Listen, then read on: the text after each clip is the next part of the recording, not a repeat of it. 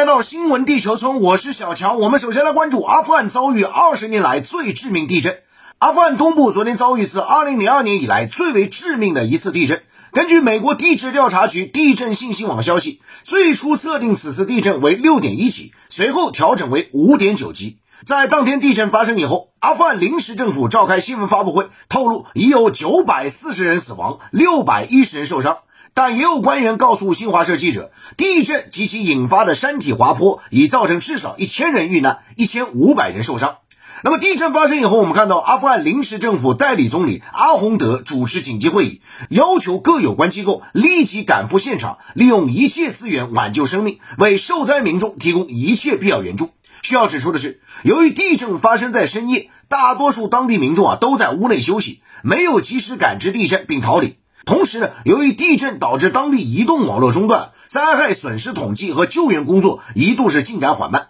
更令人忧虑是呢，在塔利班上台之前，阿富汗应急部门就在应对频发的自然灾害面前捉襟见肘；而在塔利班重新执政后呢，许多国家对阿富汗银行业实施制裁，并削减了价值数十亿美元的发展援助，令阿富汗深陷严重经济危机。目前呢，阿富汗只剩下为数不多的试航飞机和直升机，紧急应对最新地震的能力进一步受到限制。那综合英国广播公司卡塔尔半岛电视台昨天报道的，由于受灾地区地处偏远，缺少救援所需的大型设备和医疗条件，伤员处置困难，重灾区发生次生灾害的可能性较大，当地民众正面临严峻的人道主义危机。此外，由于山路崎岖难行，地震后道路更难通过。目前最大的问题是救援人员如何到达这些地点。眼下，国际社会高度关注阿富汗此次地震造成的重大伤亡。联合国秘书长古特雷斯昨天发表声明，对地震造成重大人员伤亡表示悲伤，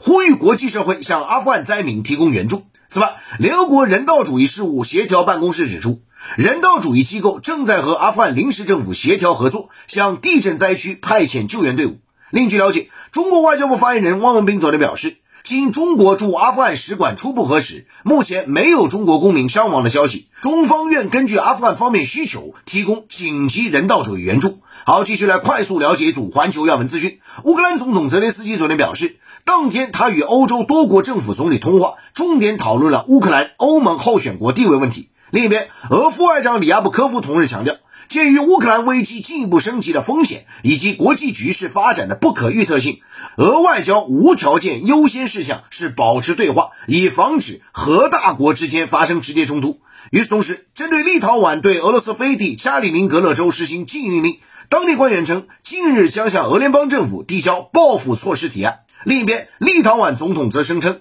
他不相信俄罗斯会在军事上挑战立陶宛，因为立陶宛是北约成员国。好，接着再来看到，当地时间二十一号，美国国会众议院调查国会山骚乱事件的特别委员会召开第四场听证会，证词显示，特朗普及其团队曾试图给关键摇摆州领导人施压，以在推翻选举结果后，让选民投票选出其内定的选举人。更令人无语的是，就在听证会陆续举行期间，美国德州共和党大会日前通过一份长达四十页的新党纲，不但宣布现任总统拜登非法赢得2020年总统选举，还呼吁在2023年就该州脱离美国举行全民公投。好，接着看，英国政府昨天表示，该国准备通过一项新法案，允许英国不遵守欧洲人权法院的某些判决，从而继续推进将偷渡者送至东非国家卢旺达的计划。此前我们了解到呢，英国政府四月份与卢旺达政府达成协议，把今年以来经英吉利海峡偷渡至英国寻求避难的外国人分批送至卢旺达。那今日呢，搭载数名偷渡者的第一趟包机啊，原定是起飞，但欧洲人权法院在包机起飞前一刻介入，裁定英国的做法可能造成不可挽回的伤害，迫使英国方面取消了这趟航班。好，接着我们进入到环球扫描，来看一组社会热搜啊。当地时间二十一号呢，美国国会参议院两党啊谈成了近三十年来首个重大控枪法案的草案，并通过程序性投票，有望呢在本周啊进行一个正式的表决。不过在这个草案达成之后呢，美国全国步枪协会立即发出声明提出反对。这个协会认为呢，这项立法可能被滥用啊，来限制合法的枪支购买，侵犯守法美国人的权利，留给政府官员太多的自由裁量权。与此同时呢，更现实问题是，此项枪支立法草案预计耗资上百亿美元，钱从哪儿来都是个问题。好，接着再来看到澳大利亚方面，据澳大利亚广播公司昨天报道，澳大利亚维多利亚州议会啊，当年通过一项禁止公开展示纳粹符号的法案。那么这个法案内容是啊，故意在公共场合展示纳粹标志，属于刑事犯罪啊，将面临高达两万多美元罚款、十二个月的监禁。那么此前呢，澳大利亚维多利亚州啊，曾多次的出现纳粹符号，并且引发了仇恨事件。英国广播公司援引一项研究说呢。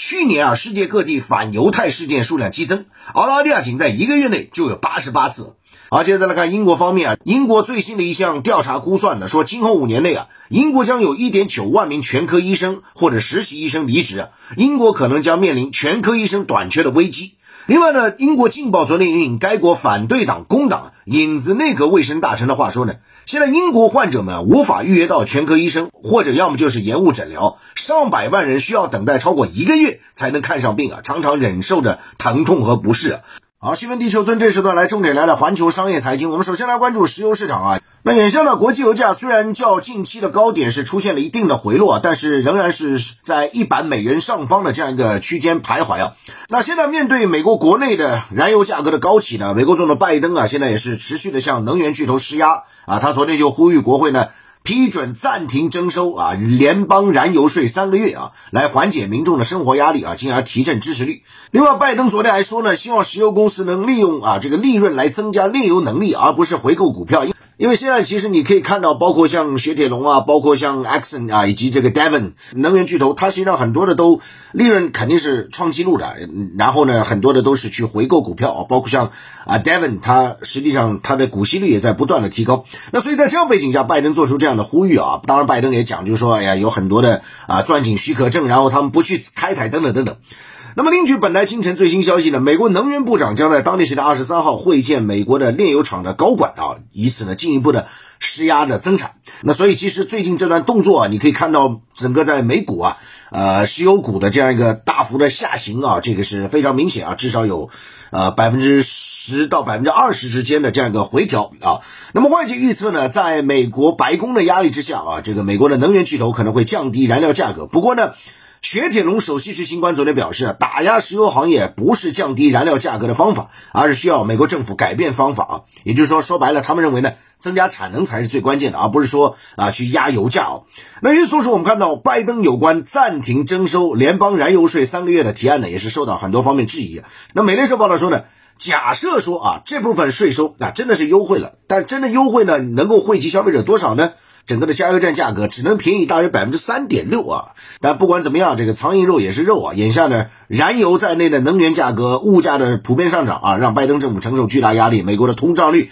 也是创四十年来的一个新高啊！那么拜登支持率一再刷新其上任以来最低水平啊，同时也是危及下半年的啊民主党中期选举的选情了。那所以现在为了遏制油价上涨，拜登啊可以说是采取了啊各种方式了，包括动用战略石油储备啊，包括刚刚提到的种种这些内容。但说实话，已经做的收效甚微，包括他接下去可能要访问中东，让产油大国增加产能等等。那对于这个拜登考虑啊暂停征收联邦燃油税的做法呢，有民主党议员就质疑说了。你暂停征收啊，这个联邦燃油税不会在加油站给美国人带来太多的缓解啊，反而会给公路信托基金造成数十亿美元的资金缺口啊。那么这里有个背景，就是说公路信托基金啊是美国基础设施建设的钱袋子啊，支撑着全美国庞大的路网建设。那么按照美国多名政府官员说法呢，燃油税啊是公路信托基金的重要收入来源啊。这些官员呢没有提到燃油税断供以后新的收入来源，就是你把这个税。啊，给暂停了之后，那么你美国公路信托基金的资金重要来源从何而来呢？啊，现在外界不知道，所以这也是很多人质疑的一个重要因素。那美联社就解读说呢，国际市场的油价啊，现在处于一个高位啊，能源需求也在复苏，包括能源的供给面受到很大挑战，尤其是俄罗斯的供应受到很大影响啊，所以呢。拜登现在做的啊，这个包括暂停征收啊相关的税三个月等等啊，这实际上作用非常有限的，因为更多的还是要从供给关系的层面来看的。那么有分析说呢，目前能源供应啊仍然没有恢复到疫情前的水平啊，而且供应是远远落后于需求增长啊，市场处于一个紧绷，再加上呢啊俄罗斯的这样一个出口受到一个影响，所以目前全球能源市场只有真正的等到一个供需之间的一个平衡啊，这个能源市场的紧张才会啊得到一个根本性的缓解。好，接着。再来看一组环球商业财经资讯啊，这个在粮食安全方面，我们看到呢，俄罗斯外交部发言人扎哈罗娃昨天表示啊，美国对俄罗斯实施的单方面制裁，使粮食领域的局势恶化到极限啊，注意这个词，恶化到极限。俄方愿意继续履行粮食、化肥等啊其他重要产品出口方面的义务。到二零二二年底呢，俄罗斯将向国际市场供应两千五百万吨粮食和至少两千两百万吨化肥，还将通过世界粮食计划署向有需要的国家提供粮食援助。俄方的发言人强调的，俄罗斯从来没有也不会阻止乌克兰粮食外运啊。而现在来看通胀方面啊，这个美国的通胀创四十年来新高，大洋彼岸的欧洲也好不到哪里去啊。这个英国国家统计局昨天发布的数据显示，英国五月份的消费者价格指数，也就是 CPI 呢，同比是大涨百分之九点一啊。继四月份再创四十年来新高啊，显示英国的生活成本危机严重。那目前我们看到，这个英国的铁路系统啊，仍在进行一个大罢工啊，三十年来最大规模的大罢工。那么一些分析师认为呢，英镑对美元汇率的下跌啊，可能使进口食品更贵啊，从而进一步推高英国的通胀率。另外一方面呢，投资者担心英国的经济衰退即将到来。另外，按照路透社说法呢，后续情况可能会更糟。还有一点，我们看到这个英格兰银行日前透露啊。英国通胀率今后数月可能保持在九以上啊，这个十月份可能触顶啊，会超过两位数啊。那这这背后主要是包括能源价格上涨、食品价格上涨等等啊。好，现在来看到德国《世界报》在当地时间二十一号援引消息人士话报道说呢，德国政府可能在五到十天内宣布启动天然气紧缺三级应急方案中的第二级，也就是警报级。那么德新社指出呢，一旦进入警报阶段，那么天然气价格将显著上涨，消费者会立即承受压力。那目前我们看到，德国正试图摆脱对俄罗斯能源依赖啊，为应对可能出现的天然气紧缺呢，德国政府制定了三级应急方案啊，并从三月份开始启动一级的这样一个方案。而当天然气供应遭严重扰乱啊，采用市场手段仍然无法保障用气时呢，德国即将进入最高的紧急阶段啊。届时呢，政府将采取非市场手段，实行配给制啊，优先保障家庭、医院和重要机构的这样的消费，限制工业用气啊。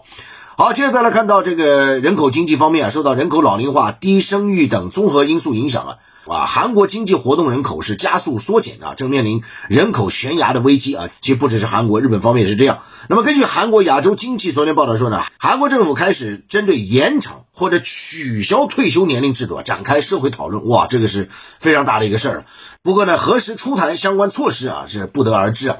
啊，最后再来看到全球最大的矿石提锂生产商啊。中国的天齐锂业啊，本周宣布将在港交所上市，其募资规模预计将超过十亿美元，成为香港今年迄今为止规模最大一笔 IPO，也就是首次公开募股。那《华尔街日报》就指出呢，在全球 IPO 低迷情况下，天齐锂业。啊，无惧市场波动啊，将试探全球投资者对新能源公司股票的兴趣。那么，截至昨天收盘呢，已在 A 股上市的天齐锂业啊，市值是一千七百亿人民币啊。那么，目前呢，还有消息说啊，这个特斯拉可能会参与到这次呃天齐锂业在港交所的 IPO 啊。不过，目前呢，特斯拉方面还没有呃一个正式。好，以上就是这段新闻地球村有关环球商业财经的全部内容。